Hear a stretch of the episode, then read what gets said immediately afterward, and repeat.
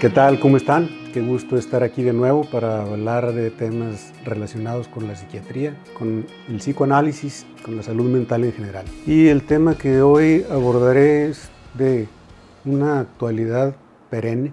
Se trata de la violencia en las relaciones interpersonales que en su máxima expresión ha llevado a los lamentables hechos de los que los noticieros nos informan todos los días. Y quiero abordarlo a partir de las raíces de la interacción familiar, mencionando tres factores brevemente. El primero de ellos es la normalización patológica, enfermiza, que se le ha dado a la agresividad y sus manifestaciones en la conducta en nuestra sociedad.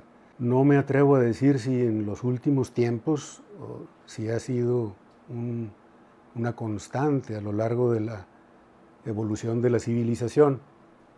Pero lo que sí me toca decir es lo siguiente, una tendencia social de considerar a las manifestaciones de espontaneidad de las emociones, ser transparentes, no ser duros, eh, fatuos, rancios, controlados, sino ser efusivos, naturales, en fin, que se expresen las emociones, que tiene un fondo de salud emocional, ha evolucionado a un extremo patológico, que es el considerar que una persona es más sana o más adaptada al medio en tanto más expresiones de libertad emocional se permite, y dentro de estas las agresivas. Entonces tenemos de moda un lenguaje que mientras más obsceno, prosaico, rico en maldiciones, rico en manifestaciones de doble sentido e insultos,